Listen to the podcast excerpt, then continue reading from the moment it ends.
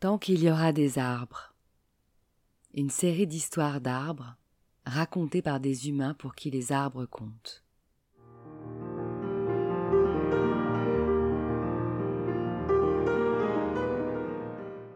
Un patchwork de voyages en enfance ou dans le monde qui justifie qu'au-delà de leurs bienfaits naturels scientifiquement prouvés, les arbres sont nos complices de vie et doivent rester les témoins de nos existences.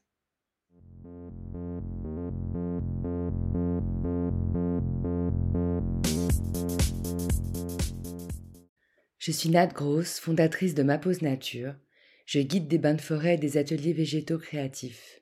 J'aime fédérer autour de mes passions et créer du lien.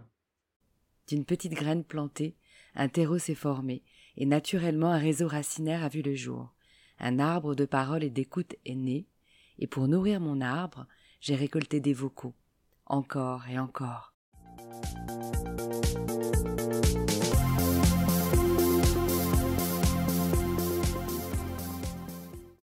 Tant qu'il y aura des arbres, euh, à mon avis, il y aura les partages. Moi, je suis Francesca, je suis née à Sienne, en Toscane, en Italie. J'habite à Paris et je suis herboriste. Francesca. Francesca est italienne, mais vous l'avez sans doute deviné. Une herboriste italienne à Paris qui nous accompagne dans la découverte du soin de soi à travers l'univers intemporel des plantes médicinales. Un jour de désœuvrement, Instagram m'a proposé son compte Olivita, et j'ai été de suite séduite par son feed, surtout du peps et de la lumière qui se dégage de cette femme passionnée par les plantes et passionnante à écouter parler de leurs nutriments, propriétés et vertus, avec sérieux et humour à la fois. Elle aime raconter comment elle crée ses tisanes dédiées aux émotions, qu'elle propose lors de bars à tisanes sur des événements ou ses ateliers de création de tisanes dans des lieux qui plébiscitent le bien-être en milieu citadin, comme le Centre Élément ou le Hoy, un hôtel parisien. Ces petits coussins sommeil pour les yeux, garnis de plantes choisies et de feuilles d'arbres dédiées à la méditation ou pour faciliter l'endormissement, sont pleins de poésie. Ma grand-mère, euh, elle habitait en Toscane, dans un petit village de campagne. donc, elle, est née, euh, ben, là, elle est morte, mais elle était née euh, en 1915. Donc, à ce moment-là, elle a vécu la première et la deuxième guerre mondiale. Alors, il y avait un figuier. Euh, donc, elle, elle habitait à la campagne, elle avait un jardin, elle avait un potager, donc elle avait euh, plusieurs euh, arbres et elle vivait beaucoup de, de, ces potagers. Après, elle avait des coques, elle avait des poules. Et donc, il y avait un figuier qui était dans le jardin de son voisin, mais qui voilà, était à la limite du, jardin de ma grand-mère.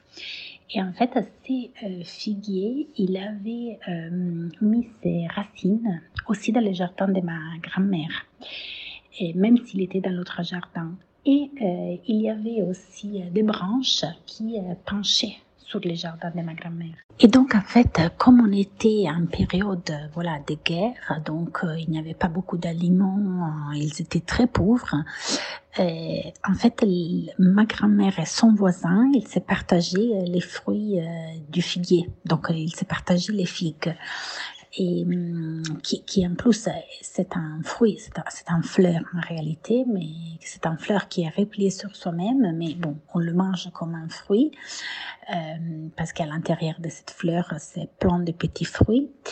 Euh, donc, c'est un fruit qui est, est considéré, qui est, qui est, très riche en nutriments. Donc, euh, il y a beaucoup de, euh, de nutriments qui donnent beaucoup d'énergie. Donc, en fait, il, il s'est partagé les fruits de ces figuiers euh, parce que, voilà, un moment de guerre, euh, tout le monde cherchait de s'aider l'un l'autre.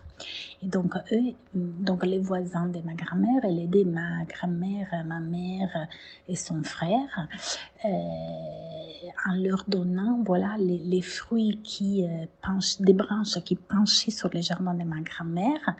Et ils mangeaient, en fait, à la famille de ma grand-mère.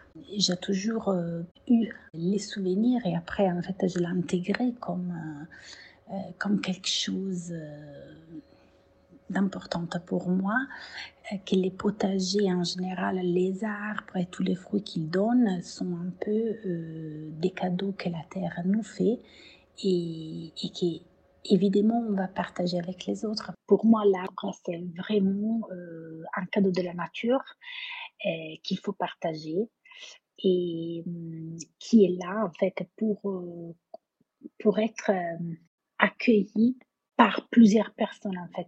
Il n'y a pas un arbre qui, est seulement à moi si je vais dans la forêt. Euh, mais c'est quelque chose qui appartient à tout le monde. Ça suffit en fait euh, aussi euh, dans un moment d'angoisse de regarder un arbre avec toute sa puissance, toute sa beauté, toute sa grandeur qui arrive à nous réconforter. Et hum, il est tellement puissant que son action en fait des, des réconforts donc dans tous les sens intellectuels, mais aussi de nutriments, etc., est distribué à tout le monde c'est vraiment euh, les partages de l'amour infini de la nature, en fait. C'est comme une maman euh, qui a un premier, un deuxième enfant, un troisième enfant. Euh, son amour, il n'est pas partagé entre enfants, mais il est multiplié.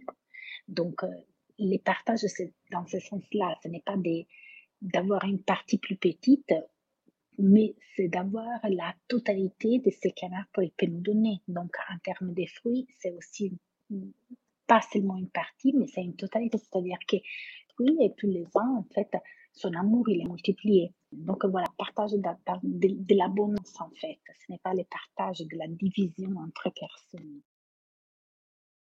Merci Francesca pour ton témoignage, qui montre à quel point partage et générosité font partie de toi, des valeurs transmises par ta nonna, ta chère et regrettée grand-mère, et grâce aux figuiers de son jardin et de ses fruits juteux le partage de l'abondance et non la division entre les personnes.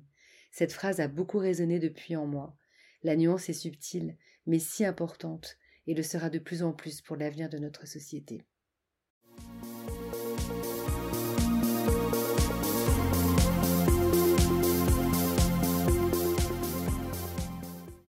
Cet arbre social continuera sa croissance tant qu'il y aura des messages pour l'enrichir et le faire vivre.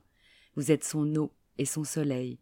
Alors merci de l'aider à grandir en likant et partageant ce projet, car tant qu'il y aura des arbres, il y aura le passé, le présent et l'avenir.